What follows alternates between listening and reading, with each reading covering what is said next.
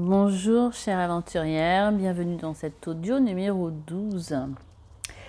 Ce matin, je suis moins précipitée qu'hier, mais quand même, j'ai reçu ma belle-sœur pour la soirée, pour la nuit, nous avons papoté. Et ce matin encore, nous avons papoté autour d'un thé avant de, que je commence ma routine de yoga. La question du jour, pourquoi les treks aventurières de la vie sont des treks réservés uniquement aux femmes?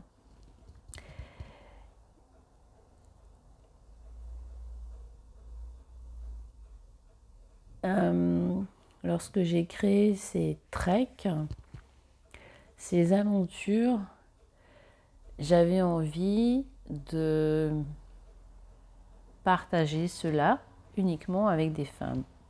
Alors souvent on me dit pourquoi, on me dit oui j'aimerais bien partager ça avec mon, amoureux.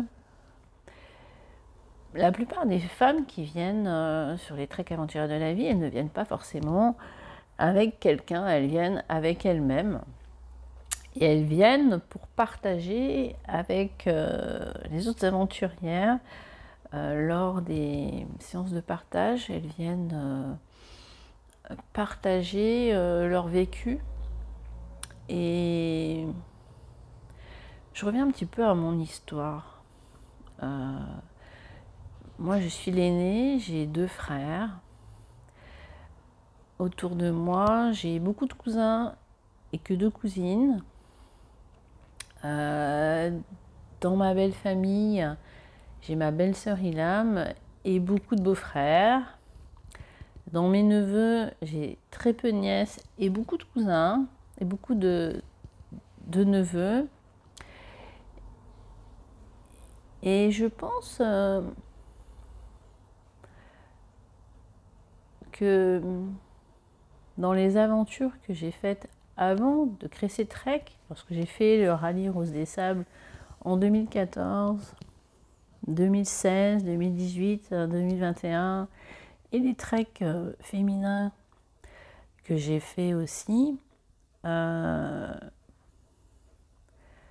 je pense que si ça avait été des, des treks ou des rallyes masculins, je ne serais pas allée.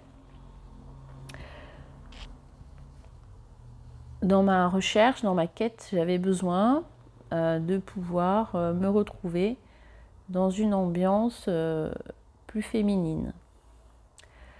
Idem, lorsque j'étais dans mon travail de consultante en informatique, j'ai, je me souviens, lorsqu'on travaillait sur, sur l'euro, je travaillais euh, directement sur les programmes, euh, le code, code COBOL. Et il n'y avait que des garçons. Et ça faisait un peu ambiance d'usine. Pour donner juste une image. Et moi, j'ai, j'ai eu besoin, c'est ce que j'ai recherché euh, dans les événements féminins que j'ai fait. Et c'est ce que je souhaite partager euh, lors des treks aventurières de la vie. C'est d'ailleurs chaque jour nous avons un temps de partage. C'est pas un exercice de développement personnel, ça finit en partage en fait, partage d'expérience, partage de partage. Et Et donc hier soir, euh, avec ma belle-sœur, nous avons discuté, nous avons partagé en toute sororité. C'est une, belle-sœur que je ne vois pas souvent.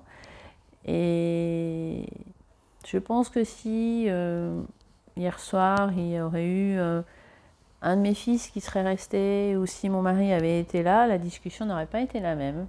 Mais en fait, on s'est retrouvés toutes les deux. Et puis on a finalement retrouvé les valeurs qu'on avait toutes les deux. Et on a partagé là-dessus. Et on aurait pu continuer à parler, parler, parler toute la nuit, mais elle est venue quand même sur la région parisienne pour passer un oral, donc voilà. Mais simplement, euh, moi, cette, euh, le fait que ça soit un trait que pour les femmes, avec du partage, c'est euh, cette sororité au quotidien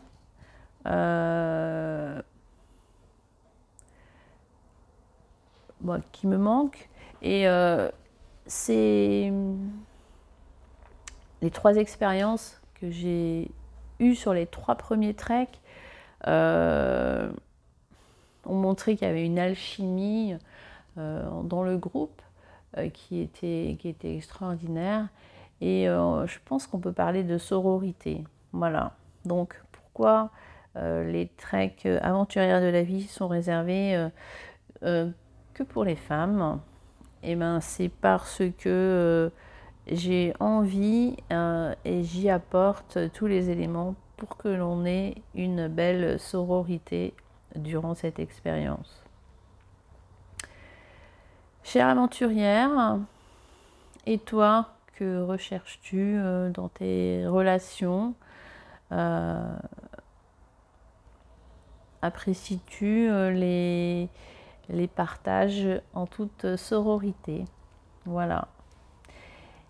Je te souhaite une très bonne journée et je te dis à demain pour un nouvel audio. Bye bye